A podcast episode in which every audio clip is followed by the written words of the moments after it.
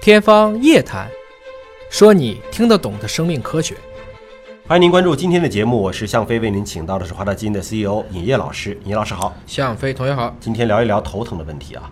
一想到上班就头疼， 有二十二万人随访了近五年的时间，发现呢，心理压力与心脑血管疾病的风险增加百分之三十以上有关。这是来自于循环心血管质量和结果的一项研究调查。哎呀，这个这个心理压力导致的问题很大呀。对，实际上大家以前一直说啊，心理问题嘛，就是心理问题。但是心理问题是什么的一个反应啊？生理上的反应，对，对吧它是有物质基础的，直接能作用到生理上。特别是激素，你的各种神经递质、各种各样的神经系统的一种调节，甚至你的一些思维模型。思维模型是什么？思维模型实际上是神经元按照你所期望的方式在工作。一种思维方式。但是我的思维方式是后天培养出来的，还是先天就决定的？哎，是后天培养出来的。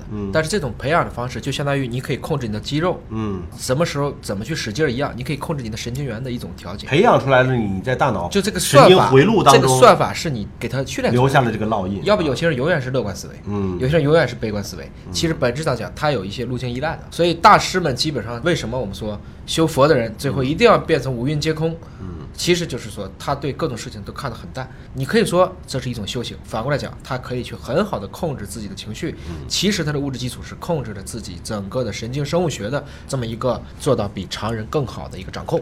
我们先来看一下这个调查的结果啊，是二十二万人的一个随访。那么压力大的男女、中年男女啊，这个心梗的风险，男性增加百分之三十，女性增加百分之十八；中风的风险，男性增加百分之二十四，女性增加百分之四十四。嗯，也就换句话说呢，男的更容易心梗。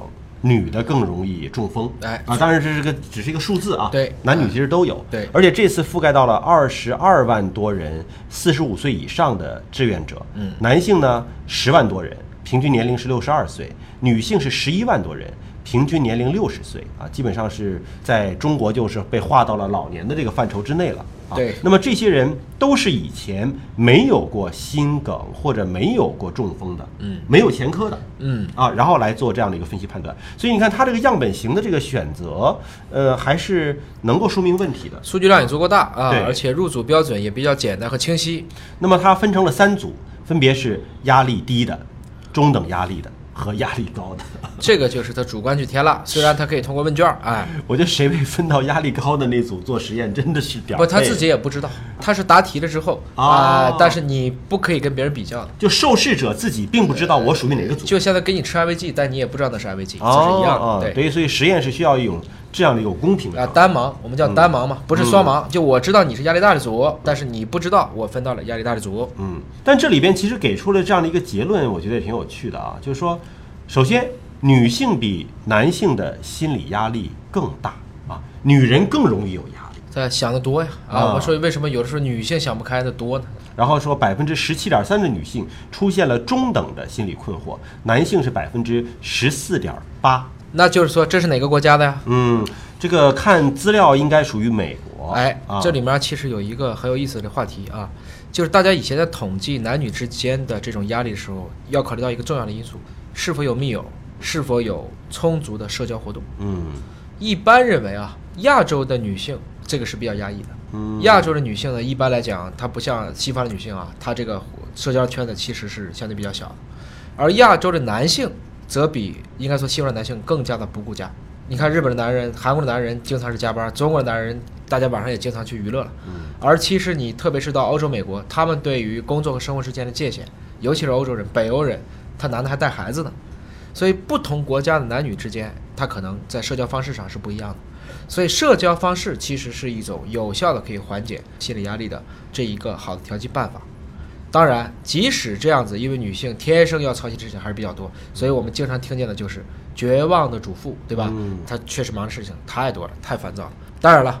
这几年可能对中国中年男子的同情声音也此起彼伏了，所以他如果这不是一个美国，而是一个中国的统计，我相信这个结果也许还不太一可样。能就不一样了。对，是这样子。那么这个里边还有一个有趣的现象，就是说四十五岁到七十九岁男性当中，疾病风险和年龄的关系并不大，但是女性的这个发病风险和年龄的增长就相关了。嗯就有可能男性、女性啊，这个发病机理是不一样的。呃，它实际上有一个核心的点啊，就大家都会过更年期，嗯，但是女性是一个非常强烈的一个钝变，更激烈。哎，男性是个渐变，所以这个点上就是很多女性的毛病，实际上是在雌激素异常的那些时间发生的。那么这里边呢，还有一个有趣的现象啊，就是说，四十五岁到七十九岁中年男性啊，只要感到了中等的心理压力， 还不用太大，心梗的风险会增加百分之二十八。哎如果要是感觉到特别大的压力，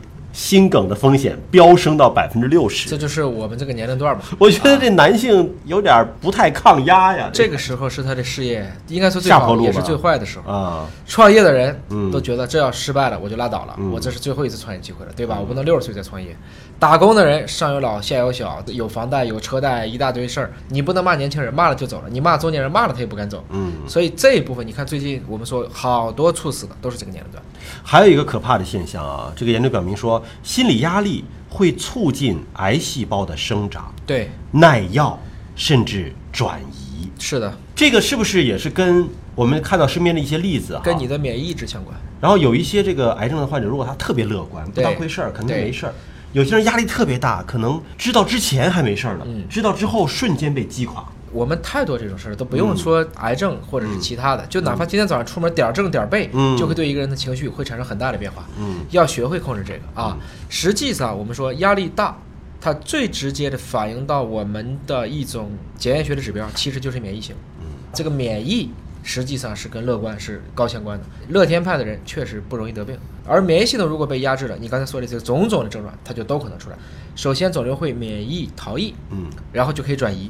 这实际上就是跟免疫系统的失控会有相当大的关系，而免疫系统又受你的情绪的调节，情绪的调节甚至可以影响肠道菌群等等这些合在一起。综合告诉大家，很多肠老人唯一的特点是乐观。嗯，那怎么样保持乐观，不要有那么大的压力？给大家一些小的建议啊，比如说睡眠要保证，要充足，要多运动对。我们说，甚至运动还能够抵抗抑郁症。对你精神不好的时候，运动其实是一种宣泄。它能产生内啡肽，嗯这些内啡肽要比多巴胺会更长久的起到奖励成就的效果。嗯，包括还有冥想。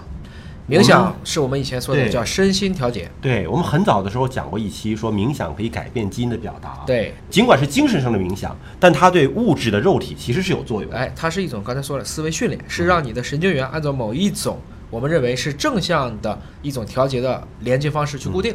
包括开怀大笑。中国老话儿就讲嘛，说笑一笑十年少嘛，对吧？嗯你这经个常大的家笑一嗯应该笑，做一做，特别是啊，有一个教大家一个办法啊，你像这个我一般说话看不见牙，对吧？嗯所以最开始在大学的时候参加演讲比赛，有老师来指导，嗯，跟我聊了半天，说让自己放松心情。我说老师我不紧张，说嗯其实任何人都会紧张，但是你如果在演讲前笑一笑，你就肯定会不紧张。他说怎么笑？说你看着自己对着镜子笑。嗯，我说老师要到什么程度？他说要露出八颗牙。我说老师我很难，嗯我很难露出八颗牙。后来老师说，等你看见你露出八颗牙的时候你就笑了。嗯所以等我真的露出八颗牙，看着镜子里啊，原来是这个样子。那我就要问个趣闻啊，这个前一段有一位地产商给你拍照片的时候哎，你露出了牙齿的笑，请问他跟你说了什么呢？其实就是潘石屹嘛。啊呃潘总说我要拍点你不一样 的。他是怎么逗的你露出牙笑的呢他？是从我闭着嘴一直拍到我露出最多的牙，所有的当成选择的这一张。那他一定还是说了什么逗你笑了，他就是说从严肃到大笑，大就是大大。逼迫你不停的因为表现它，不是一停的表个一个现。渐变的过程对，嗯他也希望拍出不一样的你，所以我就觉得啊，你可以自己对着镜子露出那个牙。像我们看动画片里边，很嗯多的时候，一只猫或者是什么东西，咵，那排牙都露出来了。嗯这个时候其实你就会有一种喜感，嗯你可能就会笑。嗯那么这种笑实际上对人类来讲是一种特别特别廉价的开心方式。多做一些自我的心灵的调节，让自己处在一种放松的、开心的状态，少一点压力，对我们的健康一定是更好的。感谢您关注今天的节目，下期同一时间我们再会。